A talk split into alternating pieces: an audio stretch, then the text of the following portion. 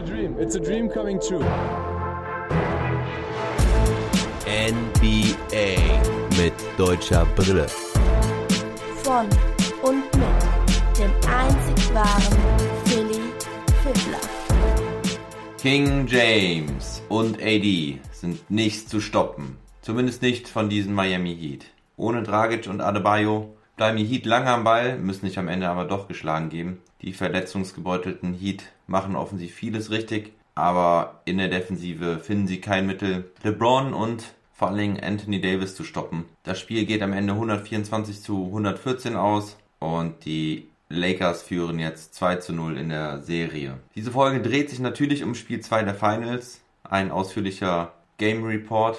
Am Ende gibt es dann noch eine News zu Vince Sanity, Half Man, Half Amazing, Vince Carter. Da hat er sich einen Award verdient. Da möchte ich natürlich kurz drüber sprechen und ihn ehren. Präsentiert wird diese Folge von Shooters, die Kleidung für das fünfte Viertel. Schaut rein in den Online-Shop auf shooters.de und überzeugt euch selbst von den coolen Shirts, Hoodies und Caps. Oder macht doch einfach mit beim Gewinnspiel für eines der Shirts. Schaut rein auf meinen Kanälen der sozialen Medien auf Instagram, Facebook oder Twitter. Die Links dazu findet ihr in der Beschreibung dieses Podcasts. Nun aber zu Spiel 2 der Finals. Bam Adebayo plante gestern noch Spiel 2 zu spielen, aber kurzfristig gab es dann doch eine Absage. Er konnte wegen seiner Schulter doch nicht antreten. Goran Dragic ist raus. Das sagte ich ja auch schon in der letzten Folge, dass er wohl nicht mehr spielen wird. Aber es scheint wohl nicht unmöglich zu sein, dass er in diesen Playoffs noch zurückkommt. Es wird auf jeden Fall nicht ausgeschlossen. Hängt natürlich auch davon ab, wie lange diese Serie noch geht,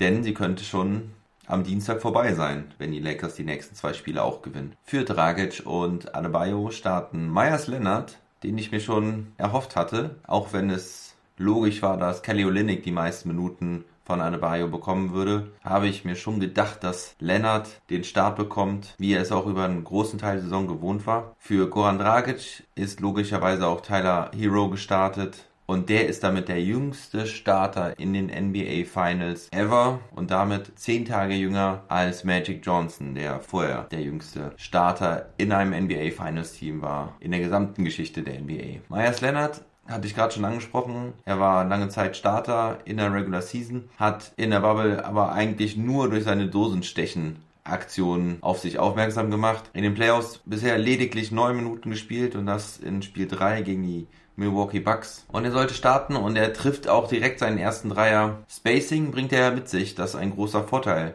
Vielleicht jetzt für die Heat in der Offensive. Dann begrüßt ihn aber King James persönlich mit einem Block, als er versucht, einen Korbleger reinzumachen. Die ersten Minuten sind aber insbesondere geprägt von Dwight Howard. Der legt schnell sechs Punkte auf und einen Block gegen den zum Korb ziehenden Jimmy Butler. Nachdem die Heat gar nicht so schlecht aus der Kabine gekommen sind, dominieren die Lakers aber vor allen Dingen mit Fastbreak-Punkten, einfachen Punkten unterm Korb. Timeout Heat bei 14 zu 8 der Lakers. Kelly Olynyk kommt dann rein, der sollte einen bemerkenswerten Abend haben macht auch seinen ersten Dreier direkt rein, aber die Lakers scoren weiter. Und bei den Heat, Robinson trifft auch seine ersten zwei Dreier wieder nicht. Der hatte in Spiel 1 ja auch gar nichts getroffen, hatte null Punkte. Sein erstes Playoff-Spiel, wo er gar nicht gepunktet hat. Sein dritter Dreier ist in and out, aber er wird gefoult von Rondo. Das wird direkt mal gechallenged von Frank Vogel. Der will also diese Möglichkeit nutzen, um Robinson weiter kalt zu halten. Der Call bleibt aber bestehen und so macht Robinson seine ersten Punkte in den NBA Finals. Macht alle seine drei Punkte rein und Rondo antwortet aber mit seinem eigenen Dreier wieder von seinem Lieblingsdreier-Spot halblinks. In Spiel 1 hatte er nur ein von fünf, aber auch wieder genau von diesem Spot. In den Playoffs insgesamt hat er schon 40% seiner Dreier getroffen. Also Playoff Rondo ist for real. Auf der anderen Seite Kendrick Nunn, auf den man auch hoffen konnte in diesem Spiel 2. Er musste ja jetzt auch eine große Ladung von Goran Dragic mit übernehmen. Traf zwar seinen ersten Dreier nicht, macht aber dann ein Layup gegen LeBron James. Das sollte Mut machen. Nach dem ersten Viertel steht es 23 zu 29 für die Lakers. Butler war ja angeschlagen, man sah ihm aber nichts an heute, trifft zwar erst seinen dritten Wurf kurz vor Ende des ersten Viertels, aber gutes All-Around-Game mit 5 Punkten, 4 Rebounds und 4 Assists sowie auch einem Steal. Er übernimmt wieder den Playmaker der Heat. Aber die Story des ersten Viertels sollte sich den ganzen Abend weiterziehen. Das Problem war nicht in der Offensive der Miami Heat, sondern in der Defensive. Auch wenn die Heat im ersten Viertel noch recht schwach trafen. Zu einem Zeitpunkt hatten die Lakers 57% Feldwurfquote, während die Heat nur 33% hatten sind dafür aber öfter an die Linie gegangen. Die Lakers machen jedoch 18 Punkte in der Zone und deswegen steigen die Heat auch auf Zonenverteidigung um. Das Resultat, im zweiten Viertel geht es weiter mit dem Scoring der Lakers, diesmal aber von außen. Caruso, LeBron James, Danny Green, alle mit einem Dreier, 40 zu 27 für die Lakers. Dann Jimmy Butler immer wieder zum Korb, zieht Freiwürfe, kreiert Würfe für seine Mitspieler, findet zum Beispiel Nunn in der Ecke nach schönem Ball-Movement, der dann den Dreier reinmacht. Olinik mit vier Punkten am Ring. Die Heat kommen ran. 43 zu 47, aber hinten immer wieder Aussetzer. Da ist dann immer nicht klar, wer nach außen rotieren muss. Und so kommt es dann, dass die Lakers immer wieder ganz freie Dreier bekommen und die machen sie dann auch rein. Caruso und Morris bekommen ganz offene. Dazu Rondo mit zwei wunderschönen LU-Pässen. Erst auf LeBron James, der im Rücken von Duncan Robinson von der Seite reinkattet. Dann ein wirklich verrücktes Ding aus der eigenen Hälfte im Fastbreak auf Anthony Davis, der gerade zum Korb läuft und das Ding reinlangt. Immerhin Hoffnung bei den Heat, dass Robinson seinen ersten Dreier in der Serie trifft. Zur Halbzeit steht es 54 zu 68 für die Lakers. Die Lakers haben in der ersten Halbzeit 27 Dreier genommen. Das ist ein Rekord für eine Halbzeit in den Finals. Sie machen neun Stück davon, also 33 Prozent. Das ist akzeptabel, aber was richtig stark ist, sind die Zweier. Insgesamt haben sie 26 von 47 Würfen Feldwurfquote. Das sind starke 55,3%. Und das kommt halt durch diese Zweier. Unterm Korb sind sie 12 von 14.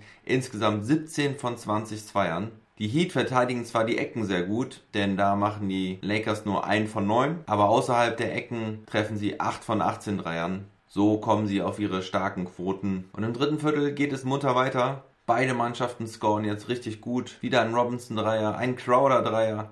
Aber Davis, Davis, Davis und immer wieder und nochmal Davis. Neun schnelle Punkte von ihm. Die Heat machen einiges gut nun, aber die Lakers halten ihren Vorsprung zwischen 12 bis 18 Punkten. Zwei weitere Putback-Layups von Anthony Davis. Er ist bei 14 Treffern von 15 Würfen. Er ist unstoppable. Die Heat finden keine Lösung gegen ihn auch wenn sie sich teilweise in Form von Kelly Olynyk richtig dagegen stemmen. Aber Anthony Davis ist einfach zu groß, zu agil unterm Korb. Aber Olynyk kann wenigstens auf der anderen Seite mit einem weiteren Dreier und ein And-One gegen LeBron James punkten. Hinten sichert er endlich mal einen Rebound gegen Anthony Davis und zieht dann noch einen Offensivfoul gegen Caruso. Ende des dritten Viertels 93 zu 103. Die Heat schnuppern so ein bisschen dran und lassen nicht los. Das ist übrigens der alte Celtics Olenek, den ich mir erhofft hatte, der den Heat ein wenig Hoffnung geben kann. Das dritte Viertel geht mit 39 zu 35 aus für die Heat, also richtig viele Punkte. J.R. Smith hatte mittlerweile auch das Spiel betreten,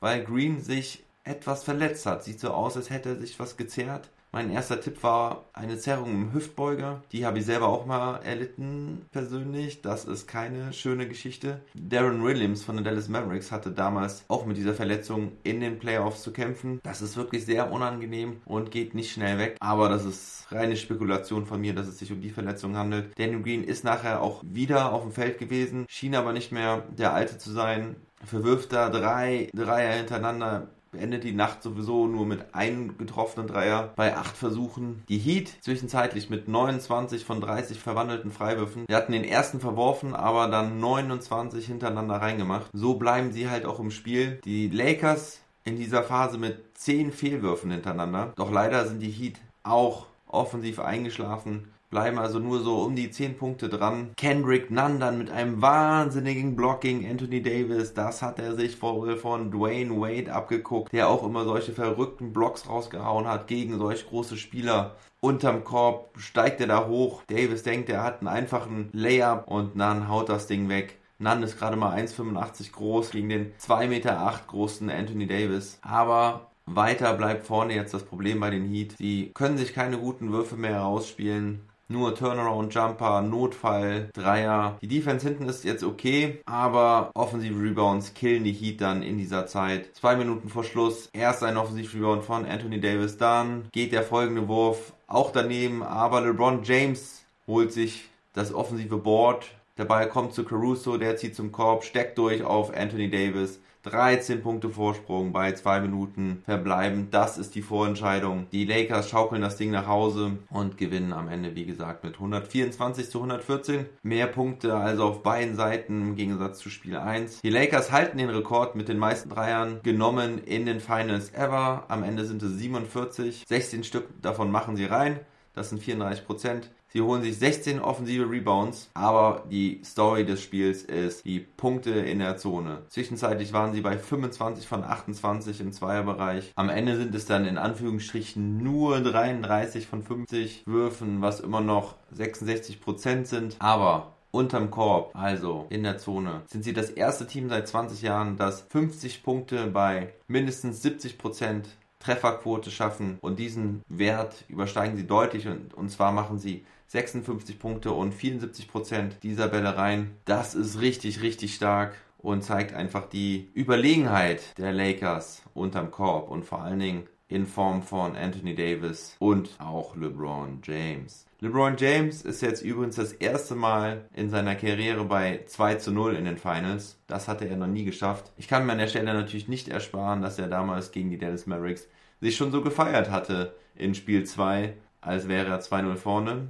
aber dann kamen die Mavericks nochmal zurück. Aber das ist ein anderer LeBron James, wie ich in der letzten Folge schon lobend erwähnt habe. Dieser LeBron ist fokussiert und lässt sowas nicht nochmal zu. Zumindest nicht mit so einem starken Sidekick wie Anthony Davis. Dwayne Wade hat in der Zwischenzeit bei Twitter bestätigt, dass Anthony Davis sogar der bessere Fit ist zu LeBron James als er selber. Kendrick Perkins hatte nämlich sowas getwittert. Und die Miami Heat, ja, offensiv waren sie ordentlich. 50,7% Feldwurfquote, 40,7% Dreier, aber defensiv haben sie die Lakers einfach nicht in den Griff bekommen. Ob Zone, Mann gegen Mann Verteidigung, LeBron James und Anthony Davis sind einfach zu stark. Sie haben keinen Spieler, dem sie Anthony Davis entgegenstellen können. Zumindest nicht, wenn Bam Adebayo fehlt. Der hat sich ja schon in Spiel 1 schwer getan gegen ihn. Aber ohne Bam Adebayo, ja, wer soll da verteidigen? Kelly Olynyk, Jay Crowder, Myers Leonard, das sind alles keine ernstzunehmenden Verteidiger für Anthony Davis. Vor allen Dingen, weil die Lakers halt im Verbund auch so gut miteinander spielen. Anthony Davis weiß genau, wo er zu stehen hat. LeBron James weiß, wie er ihn findet. Ebenso auch Playoff Rondo, der ein Double-Double auflegt. Tja, und so wird es halt ganz schwer für die Miami Heat, da noch zurückzukommen. Comebacks nach zwei Siegen Rückstand in den Finals gab es bislang nicht so oft. Die Celtics haben das 1969 mal geschafft, die Blazers 1977.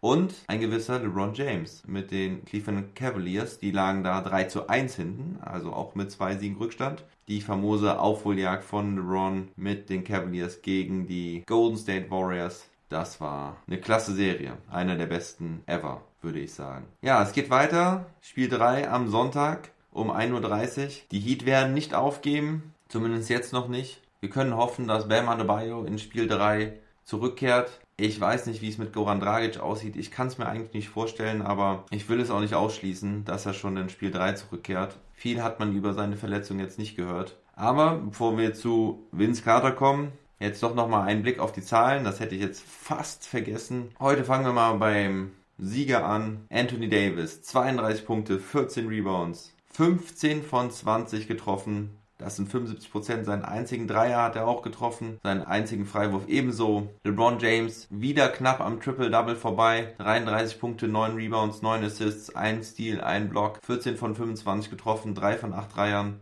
Nur von der Freiwurflinie hat er ein bisschen gestruggelt mit 2 von 5. Daneben noch erwähnenswert Rajon Rondo, 16 Punkte, 4 Rebounds, 10 Assists, 3 von 4 Dreiern echt bemerkenswert. Dabei nur ein Turnover. Und sonst Kai Kuzma mit 11 Punkten von der Bank, Caldwell Pope mit 11 Punkten, trifft allerdings sehr schlecht die Dreier, nur 2 von 11. Danny Green, wie eben schon gesagt, angeschlagen nur 1 von 8. Und alle anderen Spieler treffen auch, bis auf J.R. Smith, der in seinen 3 Minuten eine komplette Null hat in allen Statistiken, bis auf Foul-Statistik, da hat er 2. Bei Miami Jimmy Butler mit einem guten All-Around-Game, wie gesagt. 25 Punkte, 8 Rebounds, 13 Assists, 1 Steal. Trifft 7 von 17, hatte nicht so ganz den Touch. Hat, glaube ich, keinen Wurf außerhalb der Zone getroffen. Ich kann mich zumindest an keinen erinnern. Zweitbester Scorer bei den Heat war Kelly Olynyk mit 24 Punkten und auch 9 Rebounds. Er hat 9 seiner 16 Würfe getroffen, 3 von 7 Dreiern. Gutes Spiel von ihm, definitiv. Hätte am Ende aber auch den ein oder anderen schwierigen Wurf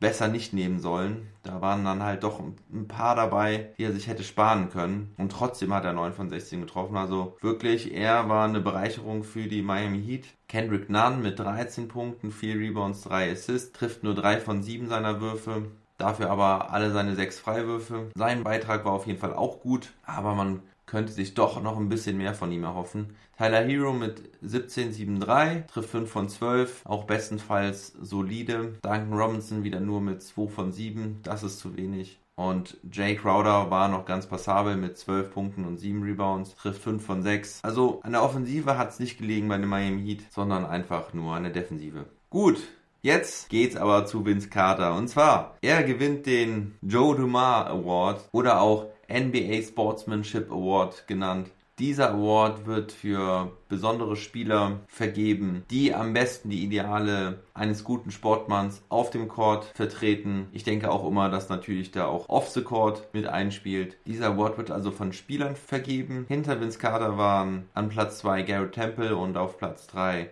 Steven Adams von den Oklahoma City Thunder, Garrett Temple von den Brooklyn Nets. Aber Vince Carter wurde schon relativ eindeutig gewählt. Ja, Vince Carter, da wollen wir doch nochmal ganz kurz auf seine Karriere blicken. Als Air Canada hat er sich bei den Toronto Raptors einen Namen gemacht mit seinen spektakulären Dunks. Natürlich auch nicht zu vergessen seine Dunks beim Dunking Contest, wo er dann den, Spitznamen Half Man, Half Amazing sich verdient hat. Er ist der einzige Spieler, der in vier Dekaden NBA gespielt hat. Einziger Spieler mit 22 Saisons auf dem Buckel. Er hat mit 43 Jahren noch bei den Atlanta Hawks gespielt, ehe die Corona-Pause ihn zu einem abrupten Karriereende gebracht hat. Später hat er dann sein Spiel aufgrund von Knieproblemen umgestellt, hat viel mehr Dreier geworfen, war immer ein guter Passgeber, hat solide Defense gespielt, aber war vor allen Dingen ein super Teammate und ich habe ihn auch geliebt. Nicht nur bei den Dallas Mavericks, aber den schönsten Moment, den ich mit Vince Carter verbinde, ist natürlich der Buzzerbeater gegen die San Antonio Spurs. Das war 2014, Spiel 3. Da trifft er den Dreier aus der Ecke nach einem schönen Pumpfake lässt Manu Ginobili durch die Luft fliegen